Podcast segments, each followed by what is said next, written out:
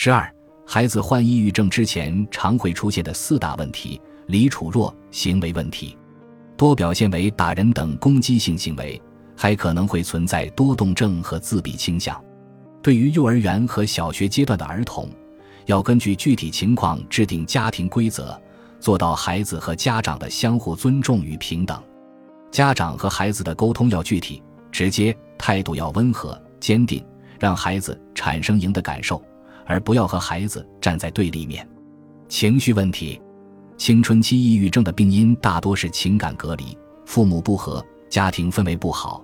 在这种环境下，孩子更容易患抑郁症。在孩子做心理咨询的过程中，父母一定要参与进来，和咨询师一起找到孩子患上抑郁症的原因。以便在接下来的家庭治疗中及时做出调整和改变。家长要做出什么改变呢？第一，要去觉察；第二，要有动力；第三，要有耐心；第四，要用科学的方法，切忌用家长的身份去压制孩子的表达或拒绝沟通。关系问题，家庭关系处理不好，孩子就会焦虑，甚至可能会转化为抑郁。孩子会觉得自己不受欢迎。自我认同感低，如果父母的自我认同感高，孩子的自我认同感就高。如果父母和孩子的关系好，孩子跟同学的关系通常也不会差。一些孩子会早恋，这是正常的，家长给予正确的引导和做好性教育即可。千万不要给孩子扣上坏学生的帽子，否则孩子就会因为受到批评而产生羞耻心理。家长平日应该多关注孩子的细微变化。定期和孩子进行平等交流，一旦出了问题，先要相信孩子这么做是有原因的，但不要支持孩子去攻击别人，而是与孩子站在一起，客观的讨论问题。学习问题，孩子偶尔可能会产生上学焦虑，出现身体问题，以致不能完成作业，甚至不能去上学。导致学习问题的原因有很多，比如和同学、老师的关系不好。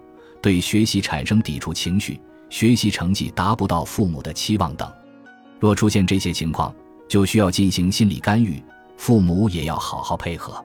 父母应主动和校方、老师沟通，明确孩子在学校的表现和遇到的问题，从孩子的角度出发制定解决方案。和孩子好好说话是缓解家庭关系的方法之一。第一，好好说话是不带指责的说话。孩子是非常敏感的，如果话中包含指责的成分，他们就会不愿意继续沟通，甚至会愤怒地用言语攻击父母。沟通是人际关系的基础，幸福指数取决于人际关系。如果不能好好的沟通，情绪就会受到压抑，导致更多的亲子问题。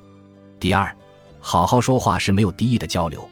人在愤怒的时候说话是带有敌意和攻击性的，所以。好好说话是指心平气和的说话，家长不能遇到不开心的事情就把负面情绪发泄到孩子身上，或者因为孩子没把事情做到家长满意的程度，就不跟孩子进行平等友善的沟通。